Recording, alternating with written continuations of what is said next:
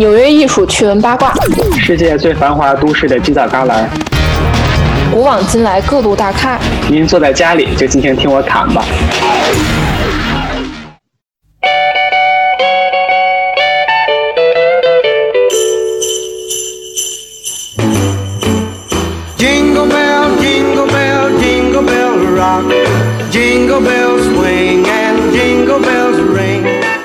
除了这个洛克菲勒中心底下的这个大圣诞树，其实纽约还有很多知名的就是圣诞树打卡地。嗯其中最有名的一个呢，咱也之前提到的一个美国最大的一个博物馆，就是这个大都会博物馆。对，既然我们是纽约艺术圈儿嘛，大都会美术馆里的这个圣诞树呢，绝对是最有艺术气息的，不接受反驳。嗯哼，其实从一九五七年起，大都会美术馆每年都会摆放这个圣诞树。从十二月初，就是一过了感恩节，按照就是教会历历法，在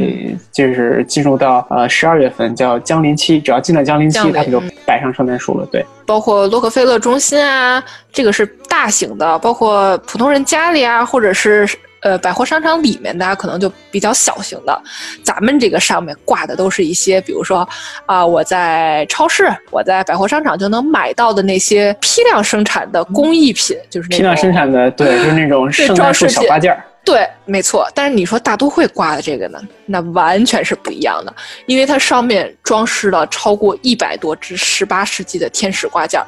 这些挂件儿绝对是独一无二的。大都会美术馆的这个圣诞树呢，它会被摆摆放在这个中世纪的雕塑大厅里。嗯，其实刚才我们提到那个洛克菲勒中心的圣诞树，你仔细看它上面，其实可能因为它也自己树比较大啊，没有什么特别多花里胡哨挂的东西，上面只有灯，还有顶的那个星星。没错但是，大都会这个圣诞树就不一样了，里边上边是没有挂呃任何的灯的，它嗯全都是靠这个博物馆下的灯光给它上面就是加亮度。但是呢，它最重要的就是要突出上面这一些各种各样挂满了的文物，真的是把文物挂到了这个圣诞树上当装饰，可见大都会博物馆对于文物收藏有多么的豪气。而且这些圣诞树上的装饰呢，其实是来源于一个藏家，但这个藏家的名字我忘记了。像霍华德还是什么？不对，叫什么霍华德，对，但是我忘记了具体是谁，是但是一位女士，她呢是从一九二九年开始就开始收集这种各种的有关这个，包括耶稣诞生像啊，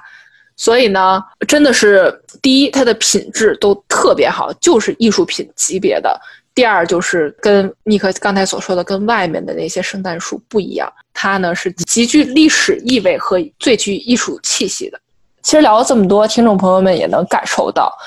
这个过节呢，其实过的就是个气氛。你说我一定要去，对，当然啦，我们上述提到这些圣诞树，那是最豪华或者是最有历史意义的，或者是最有名的。嗯当然呢，这些你大家也可以去打卡，但是呢，其实你在纽约街头，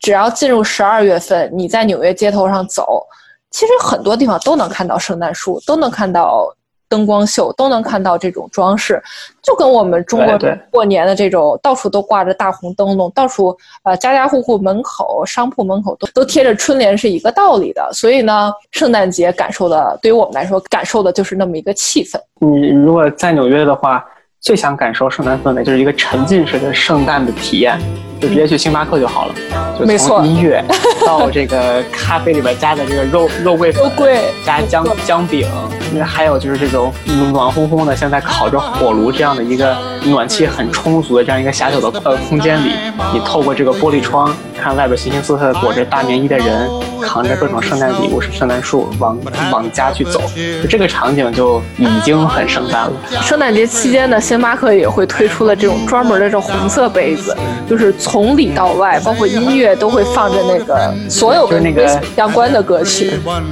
All I want for Christmas is 是 you，对我们这会儿可以引入一下那个音乐。对，就这个歌是 BGM 起。觉得我们可以就从这个时代广场的落球仪式开始说起。它是混在了那个对吧？每一年它是一月一月一号，不对，是十二月三十一号凌晨。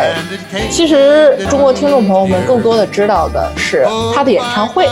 其实很多国家对于怎么过新年都会有类似于这种晚会啊、演出这样的一种活动。但像在咱中国的话，就是最有名的就是春晚了吧？只不过咱们会把最大的晚会挪到这个农历的新年。在美国来说的话，最最盛大的一场新年晚会，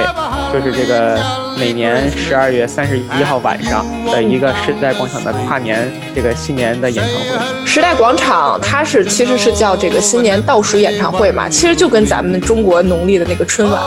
央视春晚是一样的，就说基本上对基本上所有的地方台，美国地方台都会转播直播这一场晚会，你就想美国 CCTV 对对对对对，是这个意思。这个时代广场呢，它除了演唱会之外，还有一个落球仪式。这个呢，基本上就是随着零点的钟声到来，这个球呢就缓缓落下。但这个球是怎么回事呢？我觉得我们跟大家讲一讲，唠一唠。这个落这个球呢，我就每一次看，我就觉得特别像咱自己的这个春晚，就是结束之后唱的这个《难忘今宵》，就是只要只要是有这个落了球的时代广场新年晚会，那才算是一个很圆满的新年晚会，就才算一个结束，就是对，才才算是一个正式的告别旧的一年，迎来新的一年。嗯，其实呢，时代广场的这个落球仪式已经有一百一十年的历史，一百一十多年的历史了。呃，它是在一九零七年的时候，由这个《纽约时报》就是那个报纸哈，就是包括现在也都是应应该算是现在全美还是影响力最大的一个报纸。对，由他的老板呢组织了第一次活动。你想想，一九零七年，对，这个这这个是光绪三十三年，跟、哦跟大家可以做一个对比。现在《纽约时报》它的总部其实不是在这个呃时代对，就是广场，现它是现在《纽约时报》的总部是在三十四街左右，我记得，就肯定是不是在这个四十二街。离离那个四呃那个 Pen Pennsylvania Station 比较近，对，就是对从那个纽约的车站，呃曼哈顿岛西边的那个宾夕法尼亚车站出来，正对着就能看到一个特大的一个高楼，然后那个就是《纽约时报》的总部。对但是在一一九零七年的时候，它的总部并不是在这儿，而是在现在我们所熟知的最繁华的这个曼哈顿的心脏，就是这个时代广场时。代广场。所以嘛，就说在那个年代的时候呢，《纽约时报》、时代广场是密不可分的。所以当时呢，就是为了举行这种庆祝活动啊，这个老板就说：“哎，那我干脆找人设计个球。这个球呢，就是在跨年之前的前十秒开始，就等于是。”呃，晚上十一点五十九分的五十秒开始，这个球开始从上往下降落，然后呢，那旁边都是各种庆祝的，比如烟花呀，各种活动啊。但是最早的这个球呢，它其实是用铁和木头做的。现在呢，你你看吧，现在的一百一百年之后的这个球呢，可繁华了，就是什么 LED，就跟八五七那种感觉似的。对对，巨型版对857就特别像那个迪厅里边那个转的对那个对。，就观众可以脑补一下，虽然我们看不到哈，你就想吧，把迪厅那个八五七那个球给放大放大无数倍，哎，就是现在这个版本。但是你想啊，一百年前，现在那个技术还没有那么发达的时候，就用最普通的材料，什么铁呀、木头啊，就这种的最基本的原料去做了这么一个球。就相当于一个大派对嘛，然后我虽然没有现在 LED 版的八五七，但是我们也尽量把这个感觉做到位。就等于从晚上六点开始，就是整个时代广时代广场就 happy 起来了，就是大家都各种欢庆啊，各种庆祝啊。啊，像我们知道的，就比如说还会邀请，比如说各大名人、市长、州长、泰勒·斯威夫特，就这种明星也都会来，呃，边唱边跳，然后就哎，一个热热闹闹的春晚就把这个节给过了啊。嗯那个美国版春晚哈，就把这节给过了。对对是，一九零七年开始呢，这个这个习俗已经坚持了一百一十三年，但是除了一九四二年和一九四三年这两年，这个活动就没有举办。那会儿是因为这个战争嘛，对这个落球仪式啊、晚会啊，就通通没有举办。但是呢，纽约人呢，就是特别让我感动的一点，我看那个照片，特别感动，就大家还是坚持的去站在寒冷的黑暗之中，因为周围的灯都没有开嘛，就是对，因为这个时候是就是应该，因为美国是一九四二年开始参参加的第二次世界大战，没错，从四二年开始的时候呢，美国基本上就是整个国家就进入了一个战时的状状态。嗯，然后这个时候呢，虽然说美美国它自己的这个国家就是地大物博，然后资源很丰富，但是在战战时的时候，很多资源还是不够用的。其中最稀缺的一个资源就是电。电力，当时整个纽约市，甚至就是全美国很重要的地区，尤其是东部的这些工业区，还有嗯西部的这些军工厂，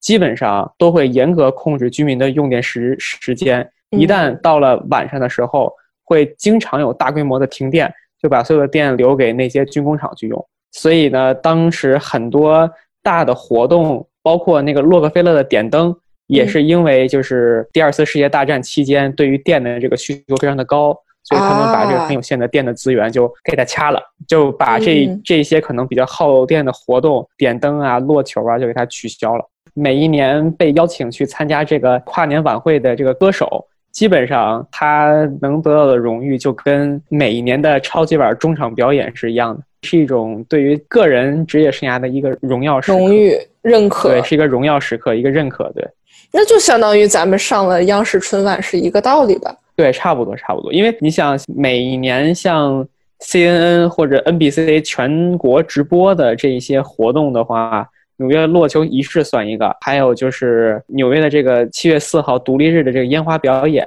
还有就是超级碗，基本上就是这几个活动。就是嗯大家肯定都是会看的。就是你要是到街上去看的话，大家可能街上都没什么人，全都在家里边在看这些就是电视直播。对，就是还是很热烈的这么一个活动吧，也算一个很传统，就纽约人哎就这么坚持下来了。这就是纽约，让我们和您一起盘一盘纽约艺术圈。这就是纽约，让我们和您一起盘盘纽约艺术圈。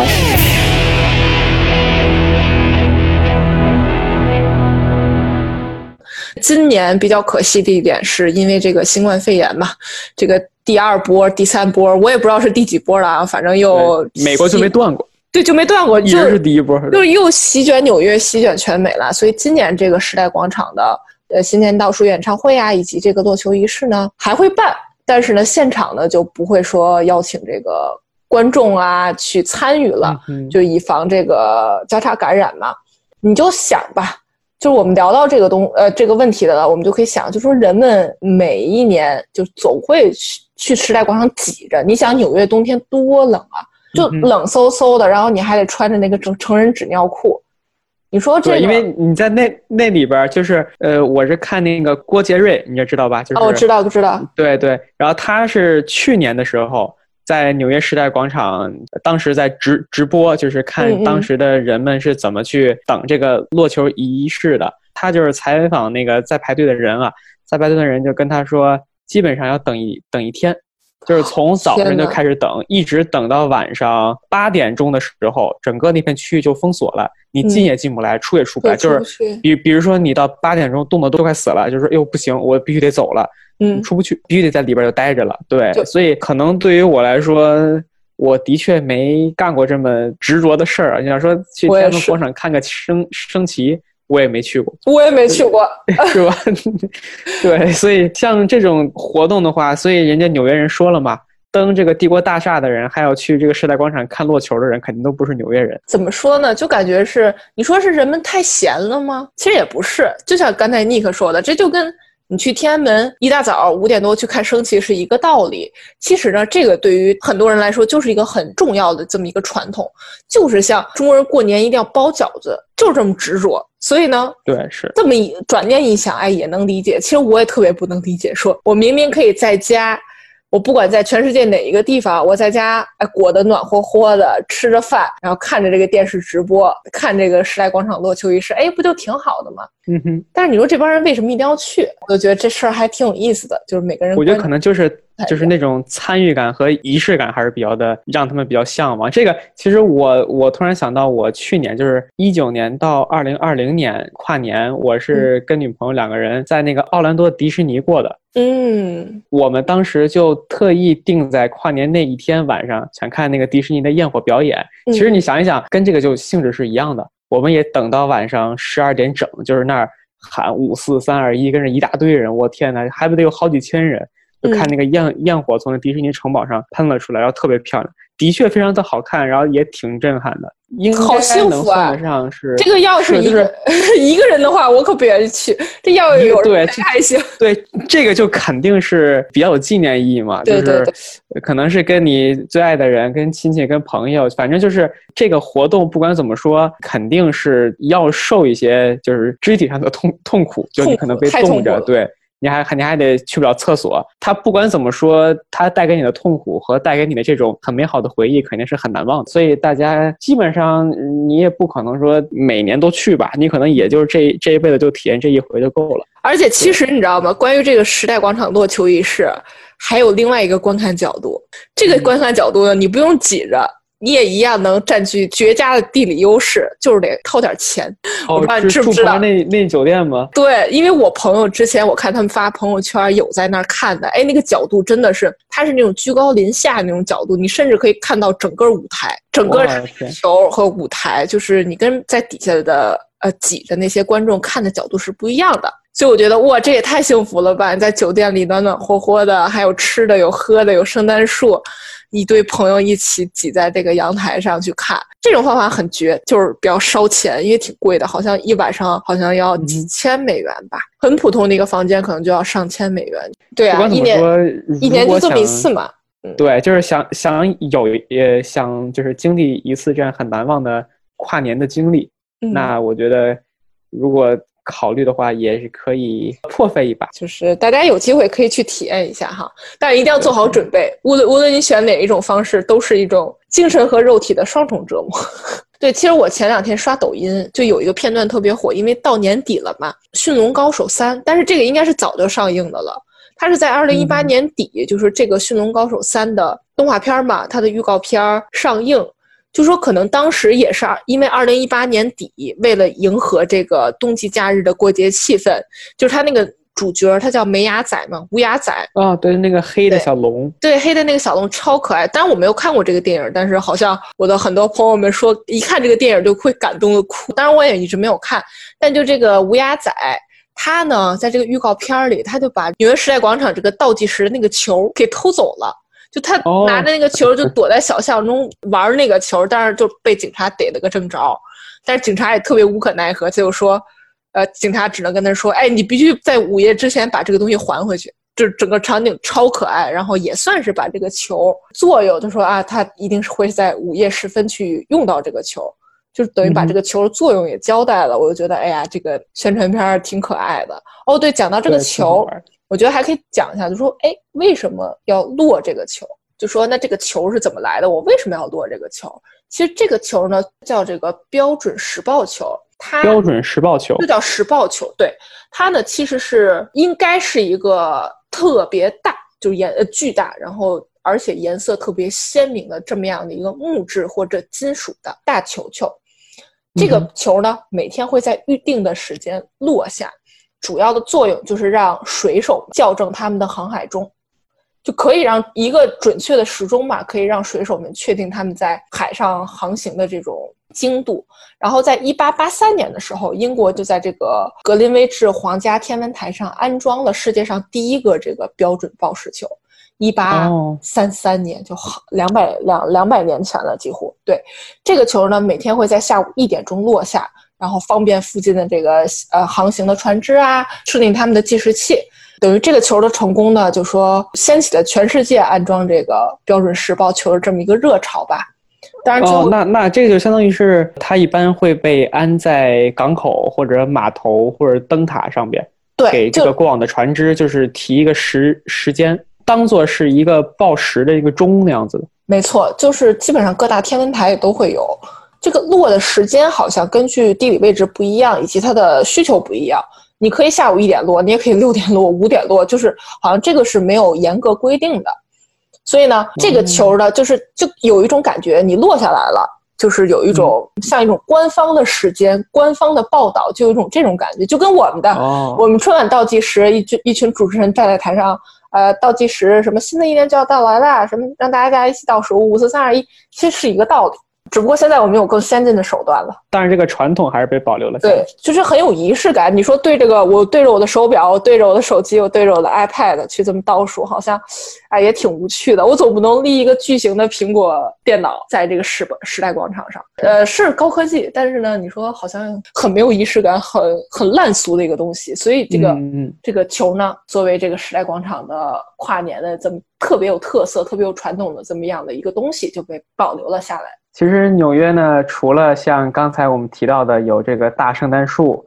呃，这个落球仪式，还有那个各个地方都能看得到的这个彩色的这种圣诞橱窗。纽约呢，当然圣诞氛围也不止这些，像在很多西方国家一样，纽约呢也有各式各样的这个圣诞市集。其实圣诞市集的话，咱们来看可能就跟那个庙会也差不太多，就没错各个地方，像北京地坛长店儿，像全国嗯各地的话，都会有各种各样的这种赶大集。其实这个圣诞市集呢，也不是很难理解，就是像嗯咱们在国内的庙会的性质比较像。其实就是美版庙会嘛，是吧？啊，咱们吃糖葫芦和爆肚，人家吃那个果汁儿和姜饼。对，是是，像在北京的话，它是分，就是它原来是分那个普通的庙会，还有这个文庙会。嗯文庙会可能就是什么扎个纸灯笼啊，给你弄个什么灯，给你写个春联儿，对个对子，就这样这样子的叫文庙会。嗯呃，像那种吃呀、喝呀的什么的，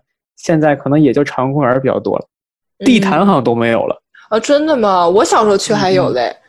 嗯，现在没了。我我当时去地坛，妈呀，那烤羊肉串十五十五块一根儿，挺好吃的。但是呢，就是它反正有很多串儿都给你已经烤完了，它也不是现烤的，嗯就是它烤完之后给你旁边放着，等你来了之后，它再给你在火上撩撩两下给你热一热，对，嗯再再就再给你吃。反正去庙会就其实就是凑个热闹，说说呃说白了，感受感受一下那种对人人头攒动的氛围，还是感觉挺舒服的。嗯就是很有这种参与感，就感觉哎呀，过年了。圣诞市集呢，它在这个西方国家还是很常见的一种圣诞活动。最有名的圣圣诞市集，咱们现在知道的应该是在欧洲，就是德语区会比较多一点。嗯最著名的就是这个斯特拉斯堡的圣诞市集。现在斯特拉斯特拉斯堡，呃，是一个法国的城城市，当然这个城市在之前呢，它是被德国人占领的。嗯嗯，之所以这个圣诞市集的这个传统呢，它源自于整个德语区，就是嗯。因为在中世纪的这个德国跟奥地利地地区呢，他们这这些相当于是我们之前说到那个圣诞树的传统，嗯。还有就是最最早的那个像搭那种呃圣诞节的像什么小耶稣啊、天使啊，就那样圣诞装置的传统，都发源于整个的这些北欧地区。呃，像这些德语区的国家，他们其实对于农业、对于这个自然，还是相对于南方的欧洲人会更看重的，会更重视一点。然后第一个有记载的这个圣诞市集呢，就是在一四三四年德国的一个很老的城市，就是德累斯顿。嗯当时这个圣诞市集呢，最早它其实是一个儿童活动，嗯一些小朋友呢在广场上自发的组织起来演一些宗教剧。嗯，然后像这些宗教剧呢，就跟咱们之前提到的那个大都会那个圣诞树上面那个圣诞装装呃圣诞装饰，其实性质是一样的。有一些人扮演这个小耶稣，有一些人扮演这个牧羊人，去演一些跟圣诞节相关的这个嗯基督教的呃小故事，以这种方式呢去庆祝圣诞节。嗯，那肯定会有很多观众啊，这些观众呢就在那个地儿看小朋友们去演出。嗯嗯，人一多了的话，那肯定就得吃点儿啊，喝一点儿。所以呢，就趁这个机会，很多农民就会把这一年做的食物拿出来，然后卖给大家吃啊喝。慢慢的，很多人就涌到了这个镇中心，呃，来看这个圣诞剧，然后一年年的这样积累下来，人就越来越多，最后呢，就变成了一个大的市集，就不光是说圣诞节当天大家可能会在这个地儿去看这个剧了，可能整个十二月份，对，就是只要是一入了这个冬月，呃，一入了这个腊月开始，一直到新年。整个这个市集都会存在，就整个冬季假期嘛。对对，冬季假假期，其实你就想，可能大家把整个的这一年的收获拿出来卖一卖，讨一个很好的这样的一个热闹的氛围，为来年的这些耕种啊、农牧啊，就讨一个好彩头。嗯，这样的话能够预示来年还能风调雨顺呀，还能够丰收啊。对于中国的庙会来说的话，可能大家也不光是为了行乐而去在这个庙会里边去享乐。其实嗯肯定也都会对于之之后的生活更美好，会有一个这样的祝愿。对，我记得庙会之前不是有很多那种表演，就有一种带嗯有很强的这个民俗性的东西在里面，就感觉有点像对天祈祷，就是有有点这种感觉的。很多类似的这种表演，好像根据当地的这个风俗不一样，然后有不一样的表演。我记得北京小时候去那地坛庙会，这类似的表演还挺是有多的。你就记得好像有那种什么北京，我都反正有一个表演是那种大头娃娃似的，就是哦，有一个人他头顶着特别大的一个娃娃一样的，就是有一点像那个杨柳青年年画里边就那个那个就是那种就是那种福娃，就就像那嗯。就那种，但那是看着特别恐怖，我小时，候非常的恐怖，。对对。对是，所以所以这个庙会也好，圣诞市集也好，它其实也都是对于人们美好生活的一种祈福，对于生活的一种纪念，而且它也是对于这种文化的一个传承。其实这个圣诞市集自呃这个十五世纪从德国跟奥地利地区诞这个传统诞生了之后，德国人呢就把这个传统带到了欧洲乃至世界各地。嗯像英国呀、法国呀，其实都是受这个德国这圣诞市集的传传统的影影响才有的。而美国呢，其实现在大部分的美国的外来裔都是德国人，德裔美国人是美国移民的占比应该是最大的。所以德国人来了美国之后呢，他也就很理所应当的把这种圣诞市集的传统都带到了美美国，尤其是呢，像纽约这样的一个很繁华、很包容的大城市，每年的圣诞季呢，我们在纽约都能看到各种各样的圣诞市集，大的、小的呀，自发的呀、官办的呀，都非常的多。对我印象特别深的，其实我也只去过那个 Bryant Park 的那个纽约市那个布莱恩公园的圣诞市集，因为我觉得美国人还特别爱做的一个事情就是把溜冰场和圣诞市集放在一起，包括俄罗斯啊、英国呀，很多这种国家都是这样，就特别愿意把这个一边溜冰，溜完冰我可以逛一逛周围的这个圣诞集市。对这个，其实我觉得氛围还是挺好的。你就你就想在那个大广场上，呃，搭了一个一个的小木屋，然后嗯。小木屋呢上面都挂着那种黄黄的小的灯，也太阳已经落了，天已经微微的暗了。这个时候天上飘来的雪花儿，你走在这个小木屋的这种灯火通明的暖暖的这个氛围之中，嗯然后手里捧着一杯热巧克力，听着这个圣圣诞的音音乐，然后在这个大的圣诞树下看有人在前面的在滑冰，有人在跟圣诞老人玩儿。其实我觉得可能呃很多的小伙伴们对于呃圣诞节的这个美好的幻想，如果你提到圣诞节的话，脑海中可能都会有这样一个很温馨的一个画面。可能那个嗯那个南半球的小伙伴除外啊，就是在澳大利亚小伙伴，我记记得他们圣诞节都要去冲浪，就可能这个这个传统不是太一样。对 对对，这明明应该是寒冷的季节，对吧？这个季节不一嗯，对啊，是就是澳澳大利亚人没有 没有这种温馨的雪夜圣诞的这个这个这个这个回忆，没办法做朋友，真的没办法做朋友聊不来，聊不来。而且我就嗯。记得这个，他们这个圣诞集市上很多卖这种小手工的，就包括我挂在圣诞树上那些挂饰啊，包括一些冬日的这些季节性的产品，比如松露啊，或者是一些好吃的东西，就是感觉对。哎，对，特别有这种过冬季假日的气氛，就是。是我就觉得每次去逛，就是尤其女孩的那种购买欲嘛，就一下激起了女孩那种购买欲。我想布置一下家里啊，我想啊给我的亲戚朋友们啊、家人们啊买一些小东西啊，哎，就圣诞集市也是买买买的这么一个好地方，就跟赶集似的。对，是。其实我平常很少说在街边儿去买那种小玩意儿，因为嗯那玩意儿其实我也我也知道，买了肯定它只是一时冲动。你要说小摆件儿的话，基本上买完之后回来就直接就全落土了，就不会再动了。是的，要吃的的话，我基本上在外边儿这种小摊儿买的吃的，从来就没有吃完过。但是呢，每一次来圣诞市集，我基本上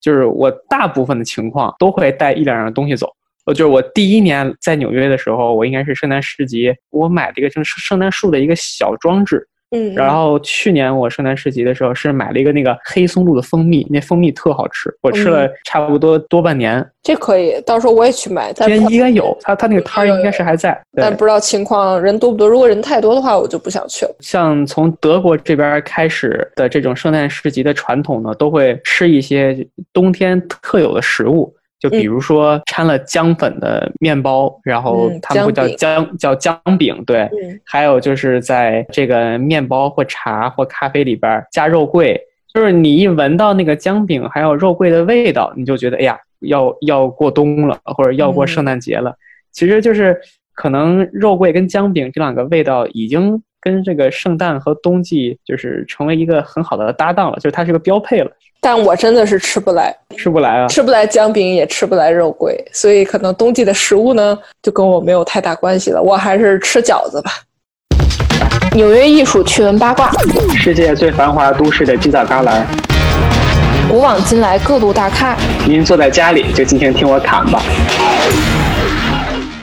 大家有机会来纽约的话，在这个圣诞节前后呢，最推荐大家去的就是在四十二街的布莱恩广场的它的那个圣诞市集。它因为它是在那个，其实就是在纽约公共图书馆后面，它也是一个一个摊位。除此之外呢，它还有一个很大的溜冰场。它的那个圣诞集市做的也是最好的，最推荐大家去这个 Bryant Park 的圣诞集市。嗯除了这个圣诞集市，你觉得就是我们作为中国人嘛，以及我们作为在纽约生活的外来人口，你还有没有其他印象深刻的？说，哎，美国人都是怎么过圣诞节的？因为我平常觉得美国人，因为可能就是从小，比如说看美剧啊，看动画片儿，包括看什么《猫和老鼠》，像那种很经典的带有美国文化色彩的动画片儿和这些嗯影视作品的时候，我都会注意到一个点，就是美国人圣诞节的确就是跟咱们的春节是一样的，就它是一个最核心的一个元素，就是家庭团聚。所以呢，每一年的圣诞节的时候，基本上我看到的这些镜头，全都是可能一大家子人，有这个白头发的老人，有这个年轻人，有中年人，还有小孩儿，嗯全围坐在一起。可能中间这个餐桌上啊，摆一个大火鸡或者一个大烤鸡，可能嗯还有各种各样的吃的，什么南瓜派呀、那个热红酒啊没、错姜饼啊，反正。嗯，整个这个画面就是给你感觉是一个家庭很温馨的场景。嗯其实呢，真实情况也都差不太多，因为在纽约过，就是在美国圣诞节前后的这一两天吧，嗯基本上就是家家户户能歇假的就肯定是全全歇假了，能回老家的也都回老家了。整个街上所有的餐馆就是基本上全倒闭的一个状态。嗯，空空如也，就像我们过年一样吧。我们的大年三十和大年初一，基本上餐厅都是不营业的状态，大家都是有钱没钱回家过年嘛。其实，在美国也一样，就是咱咱们有一个年夜饭的传统，咱很多年夜饭是在外边吃的，所以有一些餐厅的话，真的吗？咱国内嘛。我们家基本上都哦是，你你们是一直呃是哦，还真不知道，那可以在外面吃。我们家每年中午是在外边吃，然后晚哦，中午在自己自己对对对对对对对。对其实我我这个情况也说的基本上都是晚上，因为其实你说平安夜，因为平安夜是圣诞节前一天，中午大部分还都是营业的，包括有的单位中国餐厅是营业的，老外餐厅也营业，老外餐厅也营业啊。因为很多公司啊，恨不得，因为他确实有的还会很忙嘛，恨不得二十四号下午才放假。当然，你可以提前请年假，对，当然你可以提前请年假的，就这个事情都是还是比较灵活的。但是，比如说，那我家就在纽约，对不对？多工作一会儿好像也没有太大所谓吧，对吧？反正有钱拿，所以这个都是有可能的。嗯圣圣诞节当天，其实美国我第一年来纽约的时候，我就可能会感觉圣诞节那天晚上，尤其是平安夜的时候，嗯，我如果去第五大道或者是在这些商业街走，肯定两边这个就是店铺啊，嗯琳琅满目的。我可以去很多地方去购物、去看，然后去吃很好吃的东西啊，然后去买东西。嗯。结果呢，发现这个整条街全是关门了，嗯就是只有中餐馆儿在纽约是二十四小时，就是 twenty four seven，就是一年三百六十五天，然后它一直在营业的。嗯现在就是有一个传统是，很多老外在圣诞节的时候，呃，因为就是西餐馆基本都关门了嘛，所以很很多老外在圣诞节选择去吃中国菜。对对对，我我记得郭杰瑞还讲过这个问题。对，是是，他那郭杰瑞他去的这个餐厅就是在唐人街一个很有名的一个小馆子。我当时去的时候，我本来是想尝一尝的，嗯，结果呢就邪了门了，就那家馆子啊，外边排队的全都是外国人。爆满。而且真的全都是外国人，就没有中国人在那儿排。我就其中问了一个外国人说：“你为什么排这个地儿啊？”嗯然后是一个白人男，然后他说：“啊，这个地儿味道非常的好，非常的正正宗。嗯我就不知道他的这个正宗是什么，因为那家餐 餐厅的评分呢，就是周边有很多餐厅的评分比他要高的，就是他开门儿呗，其他的他也开，但是那那家就是外国人就认那就是合了外国人的口味。这个中美的这个口味还是不太一样。啊，那个口味差得远了。这个除了这个圣诞节哪儿都不开门之外呢，哈，但是还有一个地儿呢，绝对是灯火通明的。它呢，就是位于纽约布鲁克林的代克高地。代克高地它是著名的圣诞节灯饰的集中地。但是你哦不要以为就说这个灯饰集中地呢，是不是由政府啊或者纽约市啊统一去做了这么一个像灯光秀的这么一个地方，并不是。它呢，其实就是每家每户自己去布置的这个呃自己家外面这个草坪这个圣诞装饰，就完全是啊就有点是不是就有点有点像那个挨家挨户到了那个万圣节的那个草坪装饰？对，就是相当于一个都快变成了一个圣诞村了。就是，因为那那好可爱。对，当然这个代客高地呢，它是富人区，所以呢，在那里的人呢也有钱去布置，就是也自己拿出钱去布置。所以每年一到这个进入十二月份呢，哇，那个那边就是真的是我很多朋友都开车去，因为那边确实它地铁没办，好像是没有办法到达，所以很多人就选择开开车去，然后把车停在比如说几个街区之外，然后步行过去，你完全不用怕说啊布鲁克林会不安全。不会，不会，不会，因为那儿真的，一到十二月份，人是络绎不绝的。对、啊，这边可不是我想象中的那种贫民窟的 Brooklyn。不不不不，这完全不一样，贼有钱。就是你就想吧，每一个角落都给你安插上了那些，比如圣诞老人啊、麋鹿啊、雪花啊、北极熊啊、呃雪橇啊，我的天，就是让你看的眼花缭乱的。就是那个灯饰真的太奢华了，所以很多人就去那儿打卡拍照。天哪，哦太好看了，真的。你要你要觉得说，呃，只是灯饰啊，只是什么亮着灯，那你就大错特错了。基本上每家每户都有一些音有音乐，随着音乐的那些装置，就这些灯光装置，它都会动。你就想吧，这个得奢华到什么程度了？这在放咱国内都是违章建筑，对 对对，其实确实安全隐患，因为它基本上是彻夜常亮的这么一个灯饰嘛。据说啊，当然这个只是谣言了。据说每家每户这个就这么一个月里的电费都能过万美元，你就想吧。所以这个也是说纽约人吧。当然了，就说每一个地方都有富人区，每一个地方都会有这样的小圣诞村这么样的一个灯嗯光的欣赏地嘛。但是纽约这这个地方绝对就是纽约的圣诞村，纽约的这个灯饰聚集地。所以大家有，嗯但我还从来没有去过，因为我也没有车，也大冬天也懒得往那边跑。但是确实是这挺远的。这个是在那个 Brooklyn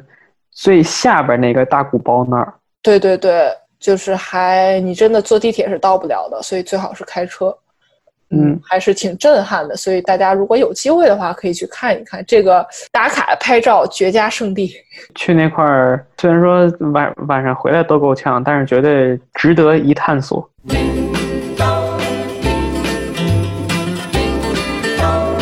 其实每到圣诞季还有新年的时候，整个纽约随处都可以感受到圣诞的氛围，就是很浓的那种圣诞的氛围。嗯嗯像可能你在街上走，然后看到街边的这个酒吧里边装饰着这种很高大的圣诞树，写字楼里边也有这个圣圣诞树，可能你住的那个公寓边都会搭上圣诞树，或者可能有这个公寓的保安会装成圣诞老人的样子，可以去给你问候。其实其实也能够看得到。圣诞节对于美国来说，它是一个美国社会的凝聚点吧。我觉得反而在中国呢，这种节日就可可能大家总会说中国的年味儿淡了呀，中国的这个节日氛围差了呀。